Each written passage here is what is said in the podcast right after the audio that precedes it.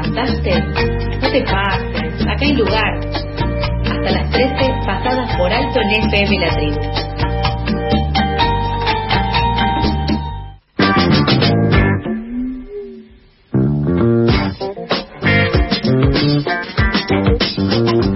Continuamos con más información en Pasadas por Alto. Como hicimos ayer, vamos a ir a seguir analizando los resultados de las elecciones primarias abiertas, simultáneas y obligatorias del domingo. En esta oportunidad vamos a poner el foco en la elección de los y las precandidatas de los distintos espacios de centro derecha y de derecha, como la victoria del larretismo en la ciudad y en la provincia de Buenos Aires, o mismo la victoria también de Luis Juez con el apoyo de Patricia Bullrich en Córdoba. Para eso estamos en comunicación con Sergio Morresi, politólogo, profesor de la Universidad Nacional del Litoral, investigador del CONICET y coautor del libro Mundo Pro. ¿Qué tal, Sergio? Carlos y Serena te saludan al aire de FM La Tribu. ¿Qué tal? ¿Cómo les va? Muy bien, muy bien. ¿Te sorprendió la victoria de Juntos por el Cambio en la provincia de Buenos Aires?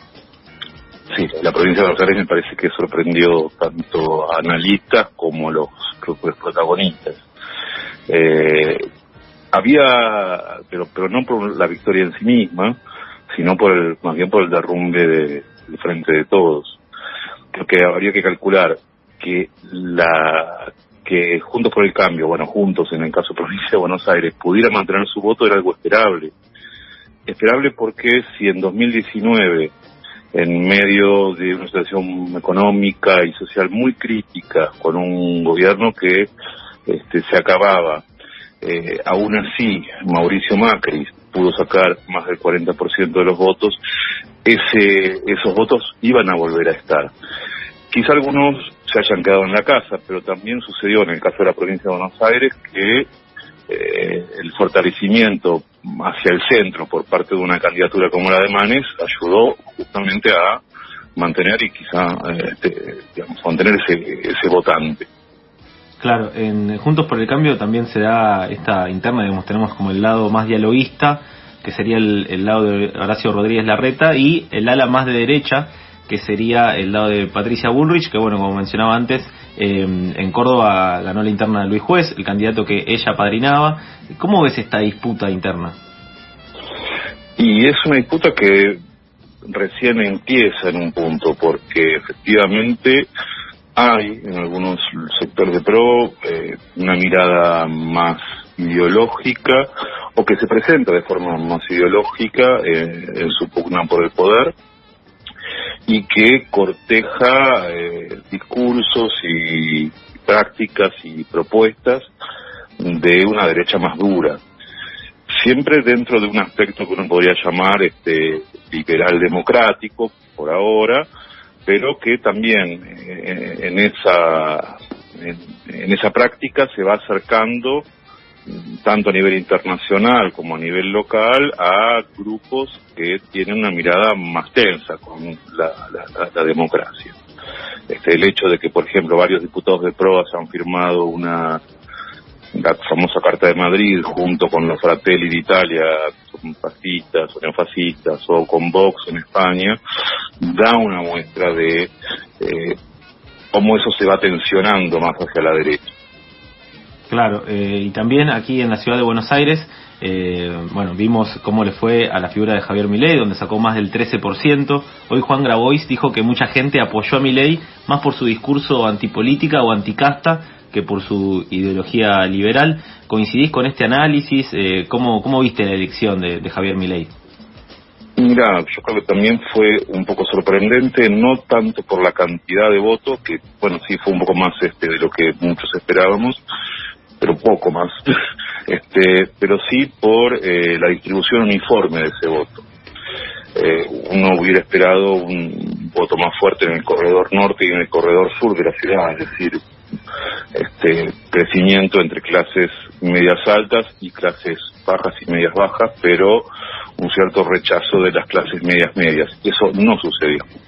Más bien es una distribución muy uniforme, lo cual yo, da la pauta de que efectivamente si hay una parte del voto ideológico, hay otra parte que es un voto, eh, digamos, de protesta eh, frente a los políticos, que eso es el discurso anticasta, ¿no?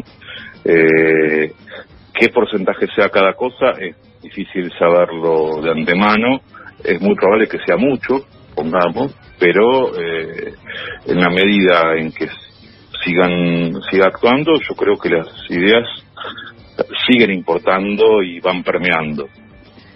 Quien habla es Sergio Morresi, politólogo, profesor de la Universidad Nacional del Litoral, investigador del CONICET y coautor del libro Mundo Pro. Sergio, ¿qué tal? Acá Serena. Eh, te quiero hacer una pregunta. Bueno, segunda en la lista de Miley aparece Victoria Villarruel, una defensora de la dictadura militar. ¿Cómo ves su elección en la lista? Eh, ¿Qué, qué opinás sobre cómo está conformado este espacio? ¿A qué electorado apuntan? Porque, bueno, uno piensa que está dirigido a ciertos jóvenes, pero cuando ves los resultados, el rango de edad o etario, bueno, se amplía y no es solo un joven de clase media el votante, ¿verdad?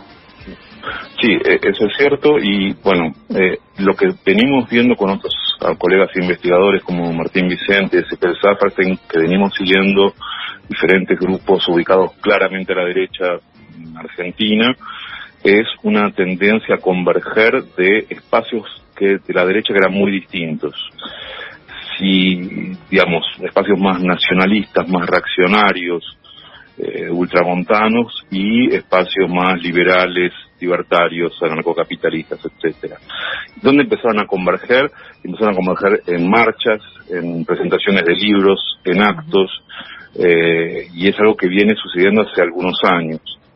Entonces, en, el caso de la Ciudad de Buenos Aires, lograron que esa convergencia que tenía su base activista se trasladara a una alianza política. Entonces, lo que yo veo ahí es efectivamente una tendencia a converger de las derechas de las derechas más hacia el extremo, eh, y a presentarse juntas. Eso solo sucedió eh, en algunos distritos, pero me parece que es algo que se ve en las propias bases de activistas, de militancia de, esos sectores. Y que lleva también a una convergencia de, eh, de agenda. Antes, los sectores, vamos a decir, nacionalistas, reaccionarios, etcétera, no eran promarcados. Al contrario, tenían ideas muy nacionalistas, industrialistas, eh, ahora sí son promercados. Ahora pues tenés a Gómez Centurión hablando por del libre mercado y tenés sectores llamados libertarios que se plantean como punto importante de la agenda el combate contra la legalización del aborto o defensa de eh, ciertos valores conservadores o el combate contra el feminismo. Entonces, eso es lo que va convergiendo que antes no sucedía. Sí, hay quienes sostienen que no hay que preocuparse por la elección que hizo Milei, por ejemplo, porque al ver los resultados de eh, José Luis Espert en la provincia de Buenos Aires, es un fenómeno más bien porteño. Eh, ¿Crees que, esto es así o hay que poner el foco en estos números para las próximas dos o tres elecciones? Y eso, digamos, es la misma discusión que antes. ¿Qué tanto hay de voto ideológico y qué tanto hay de mera expresión de protesta? Yo creo, mirando hacia el resto del mundo y la forma en que avanzan esas derechas en el resto del mundo, que hay que ser más cautelosos en lugar de simplemente desestimar el fenómeno. Y si en la provincia de Buenos Aires José Luis Esper solo saca el 5% es porque la oferta de partidos, de, de, micropartidos, si vos querés, eh, ubicados a la derecha, era más amplia. Había, y si uno lo sumara a todos, dice, bueno, igual no llegaría nunca al 10.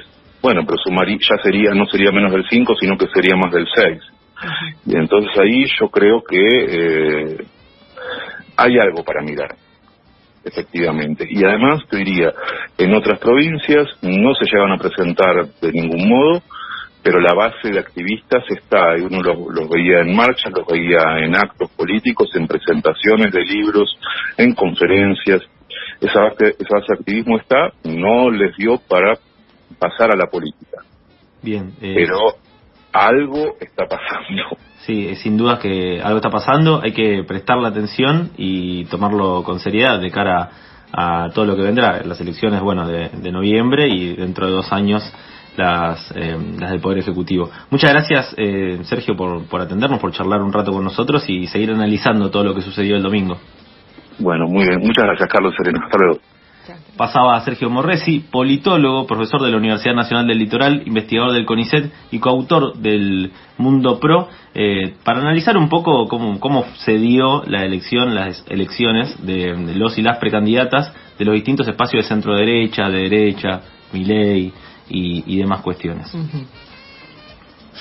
Pasadas por alto, queda lo que resiste. Burbuja noticiosa secando al sol del mediodía desde las 11 hasta las 13 por FM La Tribu.